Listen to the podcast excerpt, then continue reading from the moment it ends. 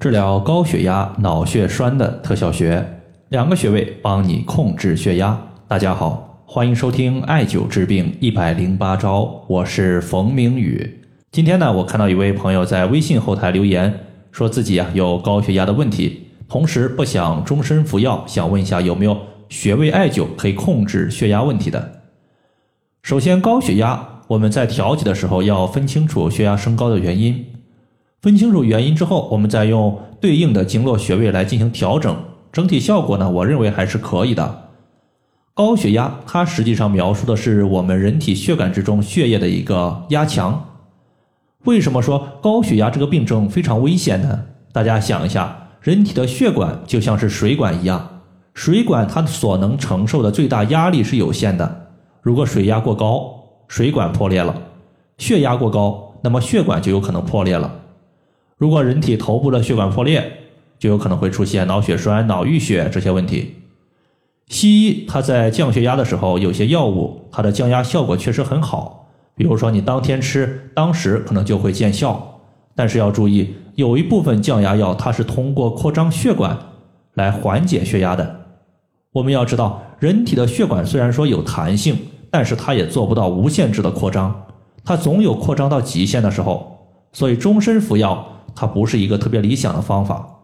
那么中医在解决高血压的时候呢，基本上会从以下三个方面入手。第一，如果患者他有口干、口苦、脾气急躁、小便发黄、大便干结的问题，多半属于是肝火过旺所导致的血压过高，我们直接清肝火就行。第二点，如果患者他在脾气急躁的同时，还伴随有一些肾不太理想的问题，比如说耳鸣、失眠、腰膝酸软。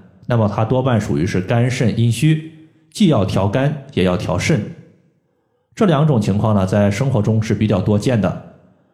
还有一类患者，平时呢脾气很温和，也不急躁，也不易怒，但是他有啤酒肚，起床之后容易多痰，下肢怕冷，面部出油。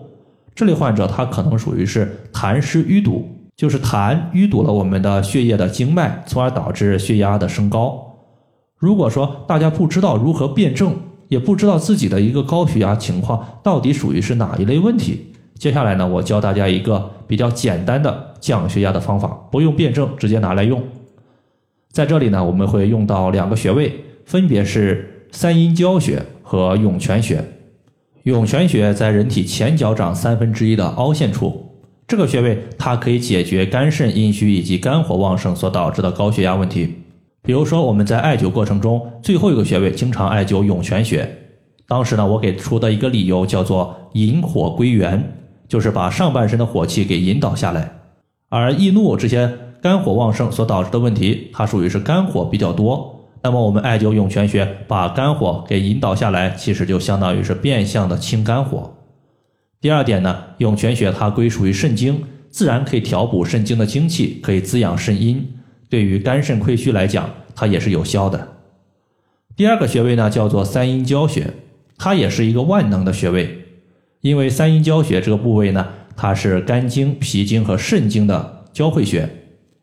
既然肝经和肾经交汇于此，那么对于上述的肝火旺盛和肝肾亏虚所导致的高血压，肯定有调节效果。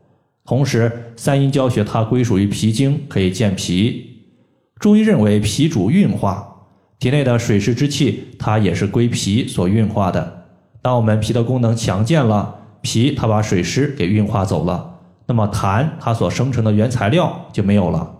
久而久之，痰湿也被缓解了。痰湿没有了，淤堵经脉的一些垃圾被清除了，血压自然它就降下来了。三阴交穴呢，它在内踝尖上三寸，所以说，如果大家用好涌泉穴和三阴交穴，对高血压的患者，它绝对是一个福音。好了，以上的话就是我们今天针对高血压问题，就和大家简单的分享这么多。如果大家还有所不明白的，可以关注我的公众账号“冯明宇艾灸”，姓冯的冯，名字的名，下雨的雨。感谢大家的收听，我们下期节目再见。